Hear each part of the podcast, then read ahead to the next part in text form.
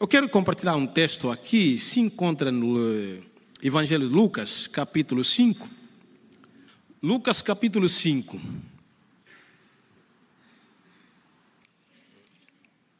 Vou ler verso 1 adiante.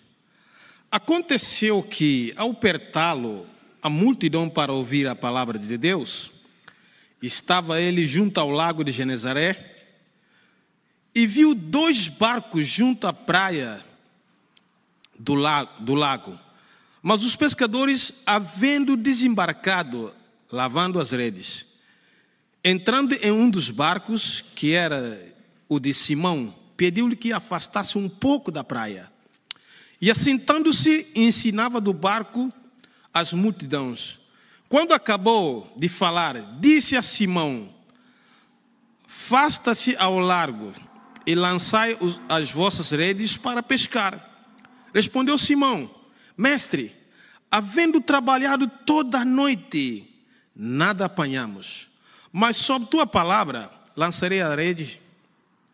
Isto, faz, eh, isto fazendo, apanharam grande quantidade de peixe e rompiam as redes. Então fizeram sinais aos companheiros que do outro barco para que fosse ajudá-lo. Versículo 8. Vendo isso, Simão Pedro respondeu aos pés de Jesus: Senhor, retira-te de mim, porque eu sou pecador.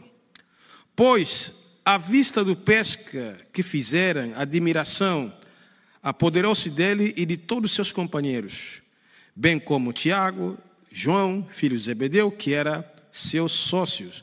Disse Jesus a Simão: Não temas, doravante será pescadores de homens. E arrastando eles os barcos sobre a praia, deixando tudo e seguiram. Amém? E eu quero, na minha simplicidade, é, falar um pouco a respeito do que, que aconteceu com a vida desse homem chamado Pedro, discípulo de Jesus. Como brasileiros também são muito estudiosos e sabem muitos casos. É, na nossa vida, tem coisas que a gente às vezes investe. Você investe numa carreira, investe numa criança, investe num filho, ou investe em qualquer, qualquer negócio.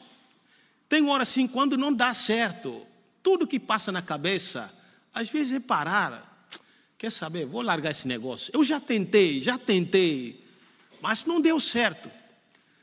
Investe em muita coisa, investe na família, investe, talvez não tenha retorno. Então, as chateações, incomodações que vêm na nossa cabeça, às vezes, sempre a tendência, olha, eu vou largar, eu vou parar, eu vou deixar, porque não está dando certo. Eu investi dinheiro, investi negócio, para ter sucesso, para ter recursos, para ter retornos, mas não estou conseguindo nada. Então a gente às vezes larga, deixa do lado, deixa totalmente tudo para trás. E de igual modo que muitas pessoas às vezes perguntavam para nós, não aqui no Brasil, lá na Guiné-Bissau, vocês, por que, que vocês insistem tanto em estar numa tribo, numa aldeia, que não são próprios seus tribos? Porque onde a gente trabalha é outro tribo, eu sou de outro tribo. A gente não comunica a mesma língua. E até meus pais, parentes, falavam assim: você está correndo perigo. Você está um dos, um dos tribos, talvez mais perigoso. Se eles planejarem alguma coisa, não era, não era bom você mudasse para para nosso tribo, Manjaco. Nós temos muita terra, região de norte, totalmente dos tribos Manjaco. Ali você fala a nossa língua. Você próprio fala das culturas.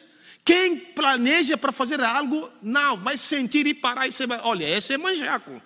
Mas vocês estão dando perigo no meio dos tribos que vocês não comunicam a língua deles. A gente parava assim para pensar, será que é verdade? Não. A gente falava, pai, nós estamos aqui por causa do evangelho. Eu sei, a gente corre perigo. Tem uma hora que fala assim: olha, você está dando essa nação grande oportunidade. Escolas, igrejas, investimento, alimentação. Por que você não faz no seu tribo? Olha, todos são meus povos. Aqui que está meu coração. Então aqui que eu vou começar. Mas quando a gente para outro, Essas conversas batem na gente. Por que vocês estão insistindo tanto? Faz coisa tanto, não para. É justamente sobre essa insistência, é, ser constante, isso que eu vejo na vida desse homem chamado Pedro. Um pescador, é, não trata de um pescador simples. Pedro era um pescador que profissional que conhece maré, conhece água bem. Na minha terra, Cachel, eu tenho muitos amigos pescadores natos. Eles conhecem a onda. Tem hora que eles falam assim: a água não está boa para pescar. A água cortou. Nós não entendemos, eu não entendo. Eles conhecem o maré, eles conhecem o bom tempo. O tempo que a peixes vêm e o tempo que, olha, se você vai na mar, você não vai conseguir nada. Mas eu não entendo. Pedro era desse tipo também. Um pescador profissional jogou no mar noite inteira, mosquito, melga, frio e não conseguiu nada. Não é que Pedro estava ensinando a pescar, era já profissional, mas encontrou com Cristo e falou assim: volta de novo. Aí Pedro falou: então, sobre suas palavras, eu vou voltar. Pedro voltou no mar e conseguiu algo além daquilo que ele pensava. Eu queria para que nós reflete sobre nossa vida, a gente tem que dar máximo. Pedro é um homem de máximo, não um homem de mínimo. Você já pensou quando você trabalha para alguém, você tem um patrão, você trabalha de 8 até 5 horas. Chegou seu patrão e diz assim: Olha, eu queria que você puxasse para 8 horas. Como você ficaria? Como você reagia a esse comportamento? Ah, não. Meu tempo é 5 horas, de 8 a 5 horas. Mas o patrão está pedindo você. Olha, você pode esticar, pode puxar para 8 horas. A gente fica mal. Eu já trabalhei para alguém. Eu já tenho o patrão aqui. Quando ele fala, eu obedeço. Eu ajudo, eu trabalho, não por aquilo que eu ganho, mas eu trabalho com coração, cuidava de algo tem coisas que eu fazia demais. A nossa vida, igreja, quem nos salvou? Cristo. Cristo não deu o mínimo, Ele dá máximo para a nossa vida. E a gente também tem que dar nosso máximo que eu pudesse. Essa era a resposta que eu respondia a muitas pessoas: olha, estou aqui dando meus máximos. Eu não estou colocando o mínimo, mas eu estou dando o máximo que eu pudesse.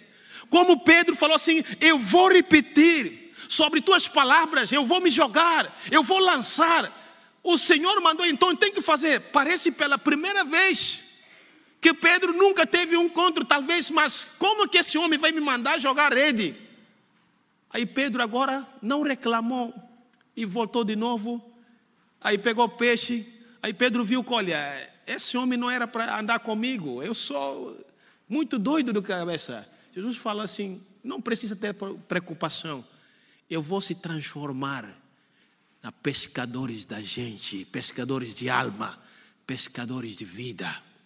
Nossa vida na terra, a gente passa, a gente não são eternos às vezes, gente, mas nós precisamos de dar nosso máximo que nós pudesse. O máximo que nós podemos fazer para Deus, porque a gente passa. Eu estava aqui do, do ano 2010, que eu conheci Brasil, eu vinha tão magro aqui, tão magro, não era assim, não. Tão magro, mas 60 e tal quilos. Algumas pessoas pensavam assim: esse camarada está doente. Eles falavam assim: eu não estava doente, não. Só que eu não comia como a gente come no Brasil. Não é que eu estava doente, não. Eu era magro, magro, magro. Eu vinha com, com 60 e tal quilos assim de muitos tempos que eu passava ali, muitas trajetórias, muitas trajetórias, tenha algo que eu provei, eu vivi, amigos, famílias, tem coisas que poderia, é, tipo assim, prender alguém, trazer um, alguma, uma, uma, um desafio, um choque, uma, uma grande guerra. E aí agora? Esse Brasil você não pode. Quando você pisar essa terra aqui, não pode. Você engorda mesmo. Você come 24 horas. É queijo, é lasanha, é hambúrguer, é pizza, é que tá por lá. E a gente ficava assim. Esse, esse, esse assunto ali, esse vai me tomar vida aqui. Eu não vou voltar mais, não estava aproximar quase 100 quilos, 97, 98. Um camarada saiu de 60 para 105. Eu cheguei a pesar até 105 quilos. Alguns falavam assim, eu ouvia, sussurrava. Esse camarada, ele não vai voltar, não. Esse aqui, ele não volta, não. Depois que provar tudo, acabou. Aí um teve coragem de chegar e falar: E aí, o que, que você pensa agora? É ficar aqui ou voltar? Fala, camarada, eu sei que tem muitas coisas boas aqui na sua terra, mas a verdade, aqui não é meu lugar. Eu tenho meus alvos bem traçados. Eu vim aqui para treinar e ajudar meu povo. Eu não posso trocar isso por um banquete de festas. Não. Se eu estou fazendo isso, eu estou sendo muito ingrato, muito injusto comigo. Eu não quero fazer isso. Eu sinto saudade. Eu tenho corpo, eu tenho sentimentos. Eu amo, gosto. Mas eu tenho que lugar, voltar para o lugar onde eu pertenço. Eu tenho que dar meu máximo que eu pudesse. Se eu resolvia ficasse aqui, talvez eu poderia dar mínimo, o mínimo tem coisas que a gente às vezes olha e pensa assim: olha, nós vamos fugir desse problema, nós vamos fugir desse gasto, nós vamos fugir desse assunto. Quer saber? A gente resolve fazer o quê? Mínimo. Ah, joga uma moeda para ele, dá uma ofertinha para ele, para ele sumir daqui. Não, faça ele calar, silenciar. Não. A gente tem que dar máximo. Máximo que pudesse. Imaginava Deus com todo o seu amor o que, que ele fez? Deu o máximo para a nossa vida, máximo. Talvez alguém da sua família, você tem um presbítero, tem uma família pastor, diácono, alguém que ora para você, para você, talvez não passa, passa tempo sacrificando. E esse alguém está pagando um preço, o máximo, para que você possa ser um instrumento valioso, gente, para que você possa estar aqui hoje. Isso que eu vejo na vida de Pedro, não vejo, ah, o mar é raso, não. Eu vejo Pedro um homem de máximo, homem que dava máximo, homem que falava assim: eu vou me lançar, eu vou repetir, Senhor. Aquele que dá máximo é aquele que anda na palavra própria, que rejeita contramãos de muitas coisas. Então a gente olha e, e pensa assim. Gente, vale a pena que nós pensamos que Deus que servimos, Ele dá máximo para nós. A gente espera algo grande aqui no Brasil. Muitas pessoas pensam que Deus é tipo um troca. Eu, eu vou à igreja, mas para acontecer, para eu, eu ser abençoado com algo grande. Mas, gente, espera aí. Você dá mínimo e quer máximo de Deus. Você dá pouco, faz pouca, não faça ideia. E você quer algo tão grande, tão grande. Eu queria perguntar: se acontece que os brasileiros tinham que andar de pé três quilômetros para ir à igreja, você esforçaria nisso? Se você tinha que andar dois quilômetros ou um quilômetro para buscar a igreja, com criança na costa, você faria isso com toda a vontade? Sem bicicleta, sem chocata própria, você faria isso? Andava aqui para Conjunto Si ou aqui para Granoguesa, só procurar igreja. Você daria máximo, na é verdade. Mas como pode a gente, não esperamos algo tão grande de Deus? Eu queria que Deus me tocar, eu queria que Deus coloque a mão, eu queria que Deus está na minha família, eu queria que Deus entre na minha casa. Mas verdade, como está sendo agora? Você está dando Deus mínimo ou você está fazendo o máximo para Deus? Não podemos ter um amor um amor eh, que nos come. Devemos ter um amor que libera, um amor que dá o um máximo, um amor que procura, um amor que busca, que fala assim: você primeiro. Vocês são primeiros. Essa é uma grande verdade. Aqui é lugar de homens de máximos. Homens de máximos. Se tem turmas hoje, algumas turmas que conheciam a minha terra, foram influenciados pelos homens de máximo. Reverendo Leonardo, ele influenciava essa caravana juntamente com o pastor. Eu lembrava, ele falava assim: dinheiro não é problema os recursos segue a gente quando a gente tem um plano. Dinheiro nos segue. Eu olhava para esse, ah, que camarada é esse? E a gente ia nessa mesmo, partia. A gente rachava nessa aqui. As coisas fluíam, as coisas saíam. Eu guardava aquelas palavras. Esses são homens de máximo, homens de paz. Homens que não foca no recurso como um problema, não. Homens que buscam saída, as igrejas que buscam saída, que buscam triunfar, são igrejas que trabalham com o máximo. Vocês não fazem ideia o que você está sendo, vocês estão sendo. Hoje, a igreja ali está formando doutor, médico na Guiné-Bissau, Sana Joaquim Braia. Sanas, está formando médicos, outro está formando advogados.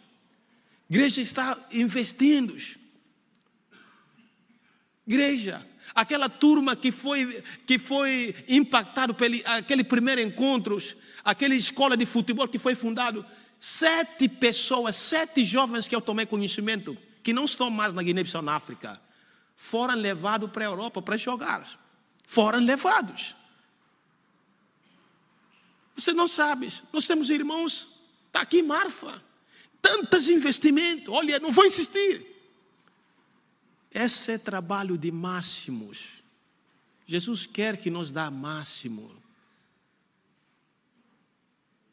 Quando a gente dá máximo, a gente dá vida. A gente entrega coração. A gente não entrega resto. A gente não entrega o que pensamos que é inútil a gente dá vida para nós.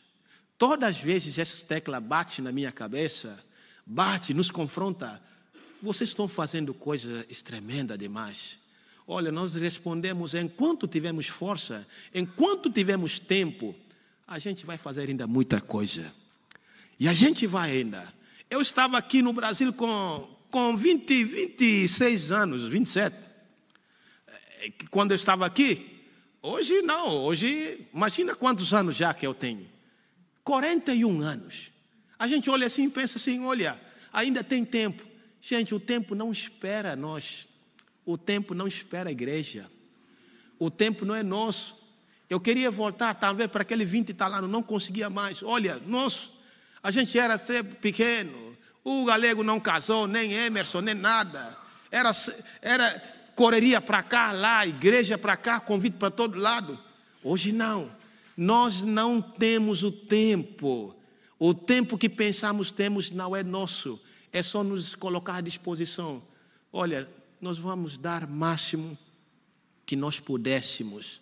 Nós vamos viver e dar nosso máximo. Foi ali que Pedro fez e falou assim: Senhor, eu vou me lançar. Pedro voltou a mar, pegou o peixe, olhou Jesus e falou assim: Olha,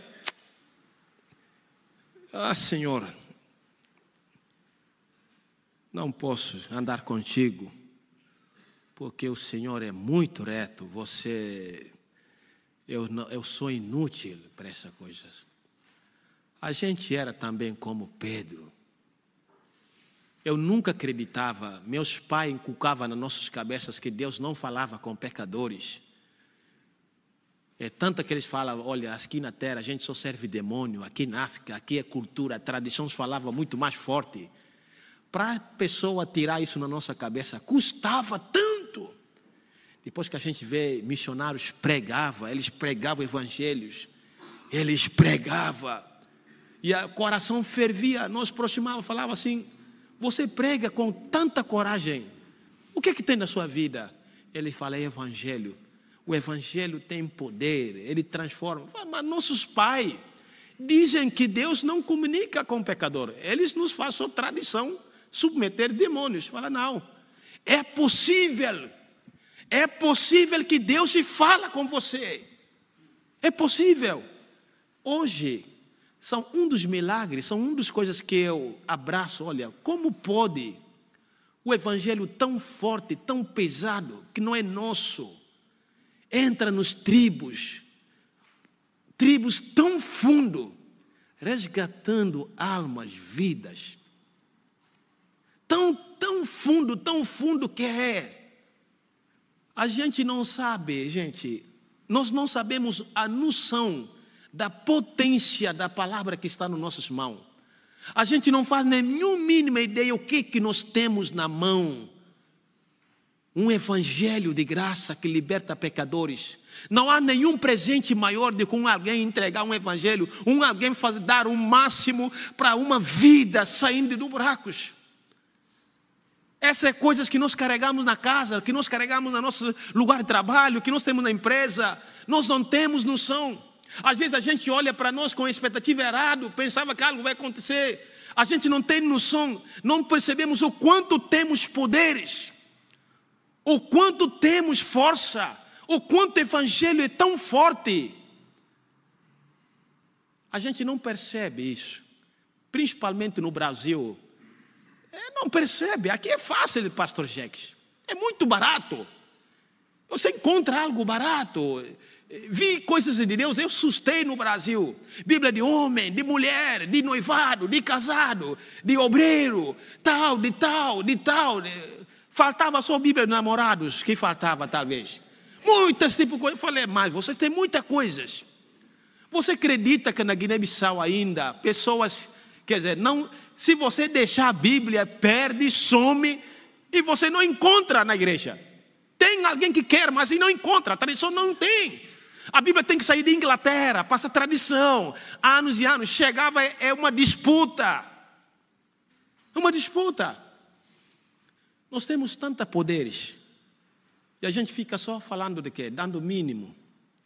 Dando o mínimo. Pedro e João indo para a casa de Deus para orar. Tem um coxo que estava ali. Pessoas todo dia dava só moeda, oferecia mínimo, dava mínimo. Pedro João chegou e falou assim: Nós não temos moeda, nós não somos ricos, não, mas nós vamos te dar algo especial. Em nome de Jesus, levanta e anda. Segura meu braço aqui. O camarada levantou e foi para casa? Não, ele foi para dentro do templo, pulando ali. Mas muitos anos ele estava na miséria, estava ali sentado, dependendo de esmola, moeda. Pedro e João chegou com visão a contrários. Nós não somos patrão mas não vão te dar algo que você não depende mais desse lugar aqui.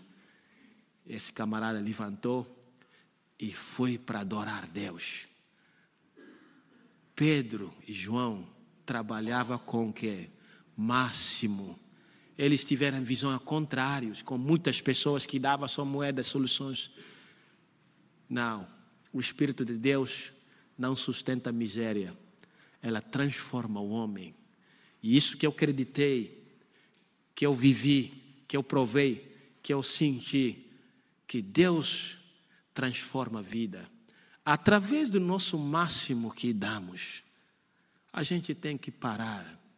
Tem hora que fala assim: Senhor, eu estou dando mínimo. É verdade. Talvez você tem família, tem filho que não está nem aí.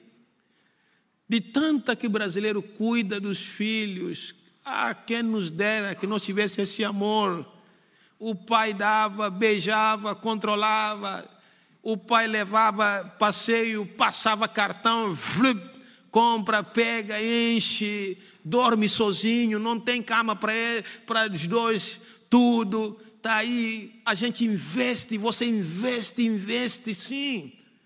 Mas ensina para sua família, filhos. Meu filho, aprende a dar seu máximo. Aprende seu fazer melhor para Deus. Porque esse tempo que você está perdendo, vai precisar dele. Se tem coisas que a gente tem que despertar e acordar, Eu falei numa reunião de oração, há muitas nações está sendo perturbado. A África hoje, eh, se os muçulmanos estão comendo todo, todo lastrando, política, comércio. É, meu país presidente é muçulmano, facilita regime, igrejas muçulmanos. Europa nem se fala, não parece século XVI que a grande avivalista tomou, não. Tudo estão comendo, tudo, mas tudo. E tempo de paz no Brasil não é tempo de baixar guarda, é tempo de treinamento de confiança em Deus. Porque esse povo está chegando ao Brasil, estão vindo devagar já tem mesquita no Espírito Santo. Já tem mesquita no São Paulo. Já tem mesquita de Santa Catarina. Chegam como se fosse amigo. No dia que eles cresceram, viram inimigos contra vocês. Eles viram como um espinho na carne, espinho para te espetar. Você já parou para pensar? Chega esse povo ali, começa a converter seus filhos. Que divisão é essa? Começa a converter esposas para Islã. Mas que problema é esse? Estão acontecendo, nós estamos sofrendo com isso lá na África. Estamos sofrendo com esses problemas. Se tem povo chato, estamos sofrendo. Por isso que nós falamos, olha, enquanto Deus dá saúde, estamos ali dando o máximo que nós podemos. Nós estamos dando o máximo. Porque chega tempo, a gente agora passa, a gente para. Chega tempo, a gente só começa a olhar frutas daquilo que acontece. Graças a Deus, precisamos disso. A igreja vive em torno disso. A igreja vive em torno de missão. A igreja demanda dele é a sua saída, é a sua missão para alcançar povo. Graças a Deus que esse lugar seja aquele mesmo para alcançar as nações, nações longes, nações que vá, que abençoa aqueles que semeiam vidas. Essa que é a nossa realidade, essa que é a nossa vida enquanto vivemos. Enquanto podemos, nós lançaremos nossas vidas aqui. Enquanto posso, eu ia muito mais longe. Não tem mais algo que nos aprende.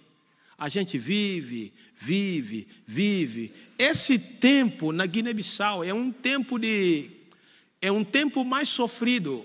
Sofrido no termo que é, em termo de culto, porque Guiné-Bissau chove seis meses de chuva. Aí está indo, tá indo agora para cinco meses. Ele chove, chove muita chuva. Todas as pessoas ali na igreja, maiorias, eles vão para o campo, aldeias, para quê? Lavrar. Lavra a terra ainda para cultuar batata, arroz, nhambe, feijão, no campo, estão indo no campo. Às vezes esse tempo é um tempo que mais tem pessoas poucas, porque todo mundo tem que lavrar.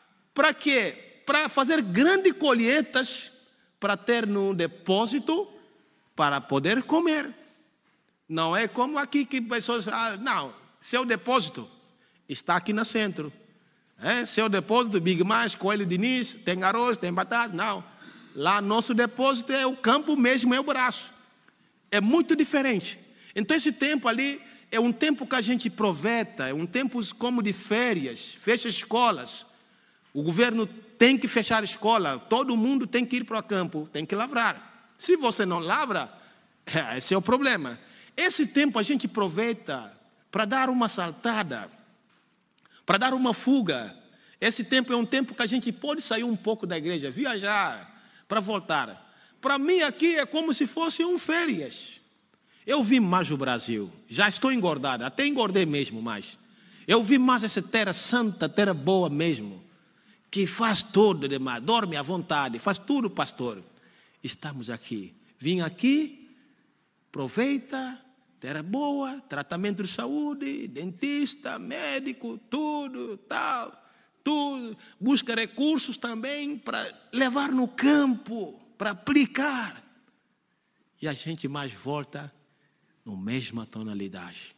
Você está aqui, tem hora que a gente prega para Guiné, faz vídeo e manda para o obreiro lá. Coloca esse vídeo no, na grupo ali para a gente olhar é sempre dando o máximo que nós pudéssemos. aquele que quer ser bom cristão e pensa o que que você quer dar a Deus? O que que você quer ser realmente para Deus? Nós vamos dar mínimo? Não.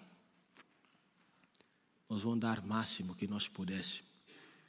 A igreja, esse lugar, a gente precisa dele. Tem pessoas que ficam na casa do Pai e tem aquele irmãos que desce ao poço para ir. A gente não pode ir todo mundo, não. Tem irmãos velhos que ficam na casa. Os irmãos novos, eles descem no poço. E segura a corda, estou contigo, olha, estou aqui, meu braço está aqui, meu peito está aqui, eu estou aqui. A igreja é assim aqueles que ficam na casa, vocês que estão na casa, é aqueles que segura a corda, é aqueles que entregam braço e peito, olha, estamos aqui, você está vivo, estou. Segura a corda, olha, estamos juntos ali. É a igreja que fica, é a igreja que vai. Nós precisamos de dois lados: aqueles que estão na casa e aqueles que desceram o poço. Todos eles são importantes, vocês são importantes. Alguns não vai, manda recurso, investe, dá seu máximo que pudesse. E aquele tem agora aqueles que vai mesmo está lá dando vida. Os dois que está assim. Por isso a igreja existe, meus amigos. Nós existimos para isso.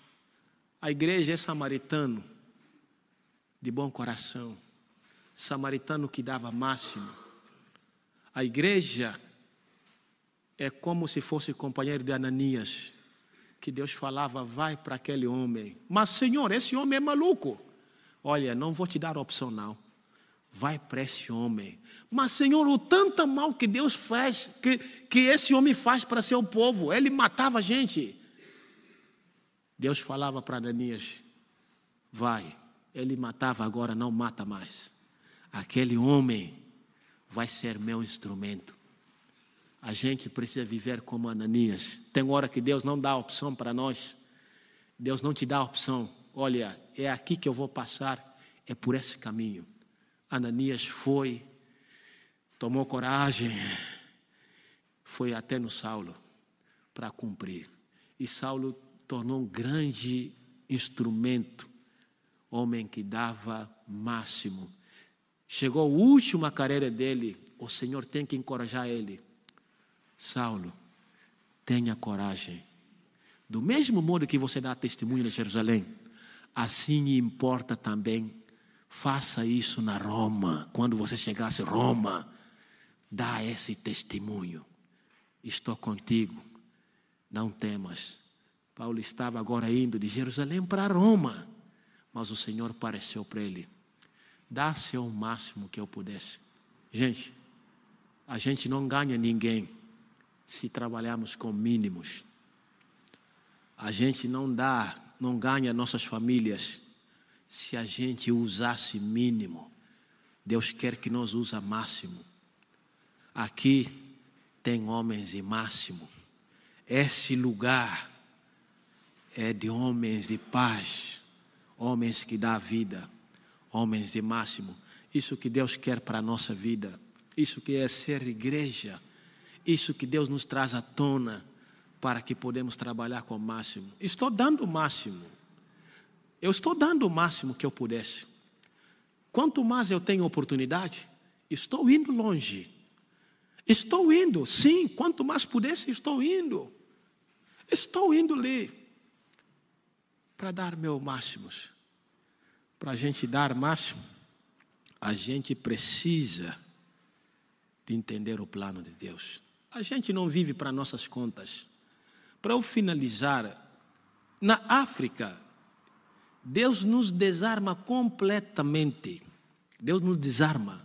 Você vive sem aquele camarada que vive assim, olha, aqui é só eu e pela fé diante com Deus.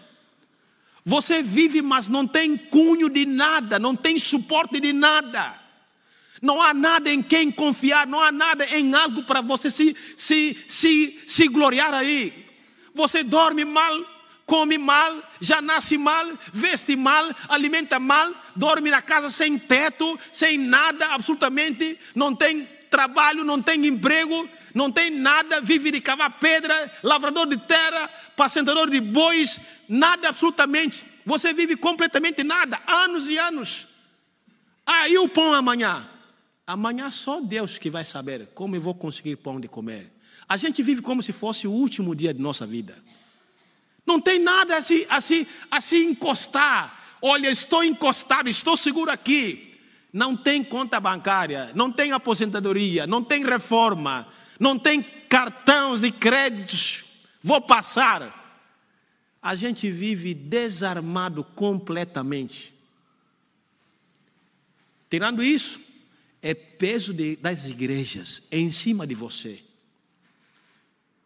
Em cima de você. Na minha casa, eu tenho duas filhas. Nós somos cinco.